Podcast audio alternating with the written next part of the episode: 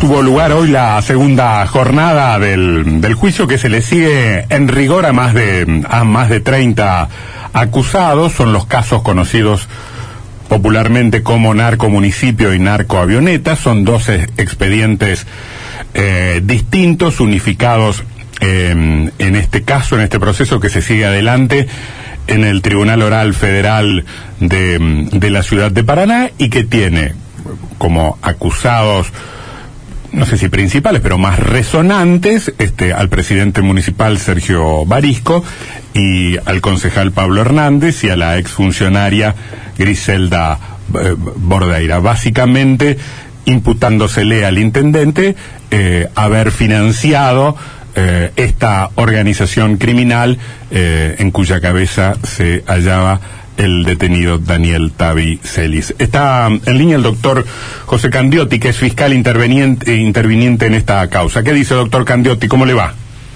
Muy bien, ¿cómo andaste? Bien, bien, gracias por, por atendernos. Doctor, bueno, eh, supongo que se terminó de leer la acusación hoy.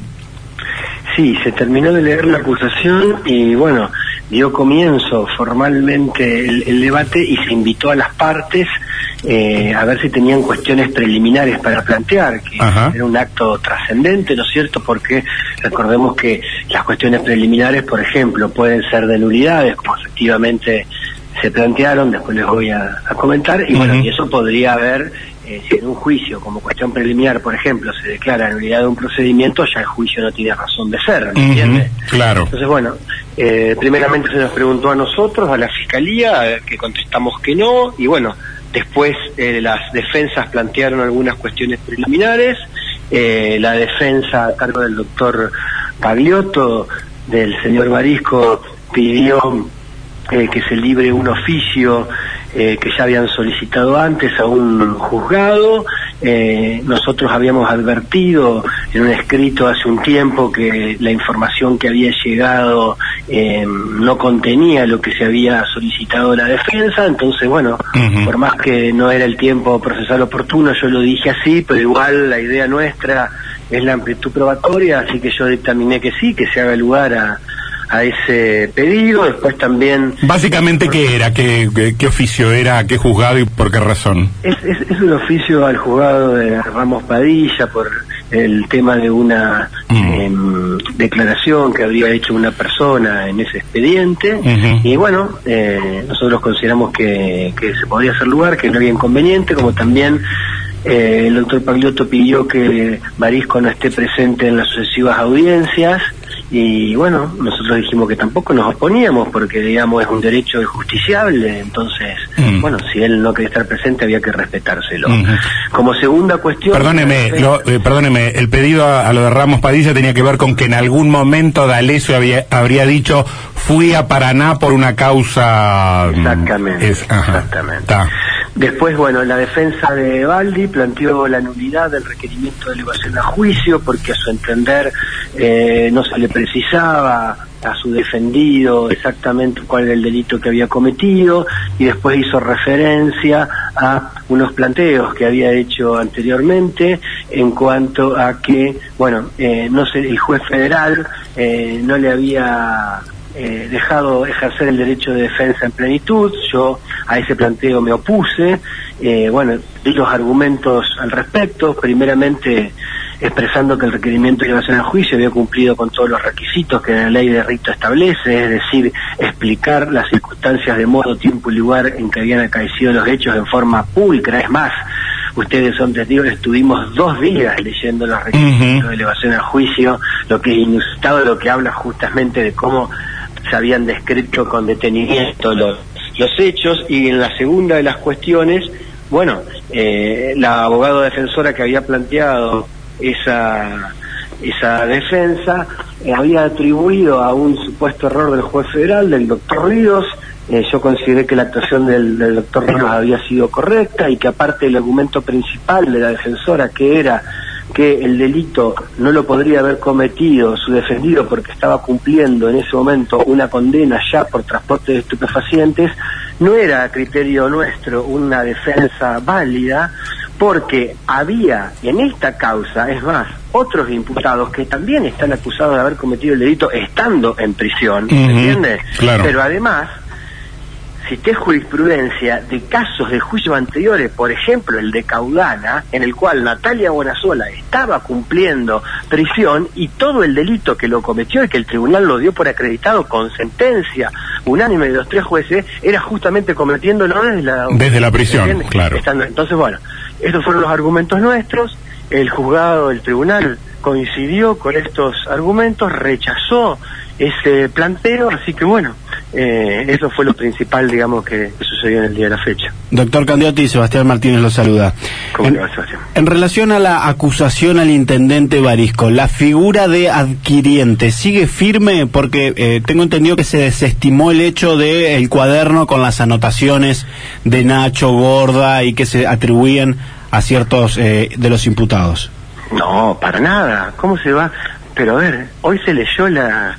Yo no quiero entrar en cosas puntuales, pero digo, a ver, eh, digamos lo que sucedió en el día de la fecha. El argumento del fiscal García Escalada es que el cuaderno, las, las anotaciones, tienen mucha validez, tal y así que hoy se leyó que en ese cuaderno estaban escritos los nombres Barisco, Bordeira y Hernández. Y el fiscal en ese requerimiento dio razón de sus dichos de por qué esos, esas anotaciones eran importantes en cuanto a los apellidos, ¿me entiende? Y se explayó el requerimiento sobre eso. Es más, se dieron cuenta de las escuchas telefónicas que hablaban de pagos en el Palacio Municipal de importantes cantidades. Bueno, sería, como le digo, no quiero hacer un alegato Mm. teléfono y adelantarme, lo, lo escucharon todos ustedes. Ahí justamente el requerimiento de elevación a juicio lo que hizo fue exponer las razones del fiscal García Escalada para considerar que Borreira, Hernández y Barisco debían ir a juicio oral acusados de una figura bastante grave que tiene una una pena mínima de seis años y otra una pena mínima de ocho años de prisión. O sea, per- perdóneme, la, la figura que es financiamiento, eh, Artículo 7 de la ley 23737 en relación al artículo 5 del mismo ordenamiento legal. tradúzcame al castellano, por favor. Artículo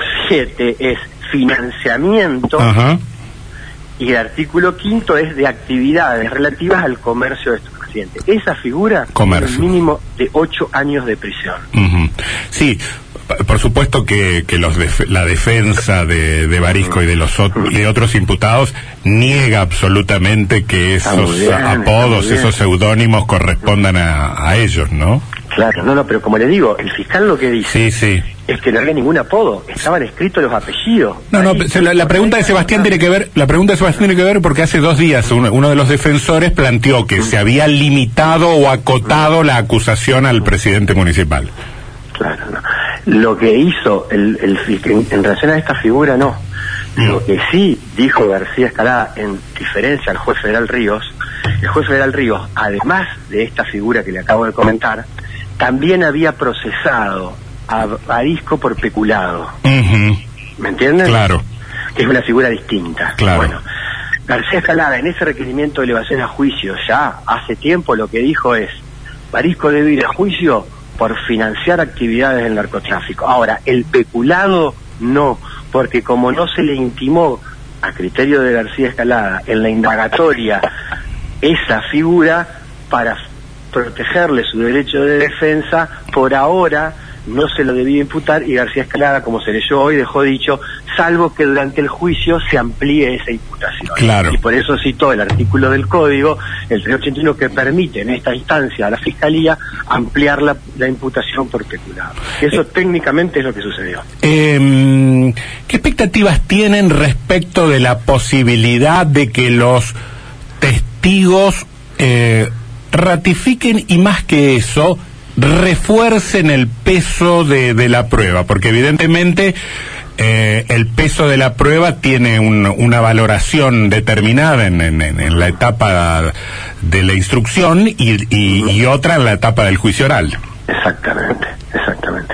Bueno, por eso nosotros lo que decimos, y, y- y yo lo que refuerzo es que digo, eh, quiero ser cauto, en el sentido de que por ahí eh, algunos ya dan por sentadas determinadas cosas, otros al contrario, eh, yo los entiendo que dicen, no, bueno, no está nada acreditado. A ver, seamos respetuosos, el juicio recién empieza, hay más de 80 testigos citados a declarar, entonces, realmente lo que se ha actuado hasta ahora la instrucción es importante, obviamente, no voy a desmerecer todo lo que se hizo en el juzgado federal de uh Ríos, al contrario, porque si no, no hubiéramos llegado a esta etapa del juicio oral, ¿cierto? Ahora bien, es el juicio donde toda esta probabilidad, porque ahora, a ver, usted recién hablaba y me decía muy bien cuando yo le explicaba la figura penal y el artículo, me decía, bueno, explíquelo, digamos, es así, a, veces la ciudadanía, digamos, los, términos jurídicos, lógicamente no los entiende. Expliquémosle, tratemos de ser un poco didácticos, por más que esto para los abogados sería, digamos, lo que le voy a decir. Muy elemental, claro. Muy elemental. Hasta ahora lo que hay es así. Cuando una persona se la somete a proceso y el juez considera que hay una sospecha razonable que cometió un delito, una sospecha razonable, lo cita indagatoria. ¿Me entiendes? Muy bien. Eso ocurrió con respecto a todos los imputados. De esa indagatoria, cuando el juez considera que los elementos que fue reuniendo en la instrucción se convirtieron en probabilidad, ya no sospecha razonable, sino probabilidad en cuanto a la comisión del delito, les dicta el procesamiento. Que fue lo que hizo el juez federal Ríos. Los procesó.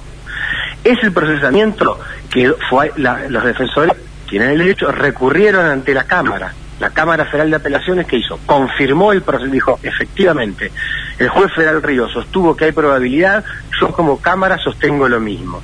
¿Me, entienden? Y posteriormente a eso, el fiscal García Escalada dijo, bueno, yo pienso lo mismo, hay probabilidad, vayamos a juicio. Ahora, en el juicio, esa probabilidad para condenar a una persona, el tribunal tiene que tener certeza. Claro.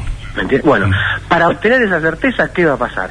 El tribunal va a tener que valorar lo que pase en las audiencias de juicio que con la declaración de los testigos, de los peritos y luego de los alegatos de las partes, ¿no es cierto? Bueno, determinen si hay certeza o no, si hay certeza para algunos y para otros no, ¿me entienden? ¿Y se puede pensar que, que la dinámica de los testimonios vaya aportando nuevos elementos? Es Puede ser, en muchos juicios sucede. A veces los testigos dicen más de lo que dijeron en la instrucción, también a veces sucede lo contrario, que eh, al, ser en una audiencia pública eh, se retrotrae un poco más. por eso digo, eh, lo, lo, que tiene el juicio, digamos, es, es que, a ver, eh, lo bueno es que todo se transparenta, digamos, delante de los jueces en la inmediatez que, tiene el juicio, con el control de todas las partes. Entonces digo, bueno, por eso digo, seamos cautos, esperemos, vayamos viendo. Hoy, por ejemplo, al doctor Ardoy que actúa conmigo, eh, le preguntábamos, ¿y ustedes van a pedir condena? Y nosotros con a ver, todavía no declararon claro, Entonces digo, seamos, por eso digo, yo entiendo, es legítimo el interés de ustedes como mm. periodistas, los, los, entiendo, pero digo, eh, el periodismo tiene una dinámica, nosotros la respetamos, pero nosotros tenemos que tener otra. los tiempos de. No, voy, a decir algo nada original. Los tiempos de la justicia son otros. ¿Me entiende? O sea, lo que corresponde a nosotros ahora es que nos aboquemos. Ya estudiamos el expediente, ahora que nos aboquemos a ver qué es lo que va resultando del juicio oral y público. En base a lo que vaya resultando del juicio, bueno, serán las posturas a adoptar y después será la resolución del tribunal, ¿me entiendes? Está clarísimo. Doctor Candiotti, le agradecemos su gentileza. ¿eh? Muy amable. Gracias a ustedes. Que le pase muy bien.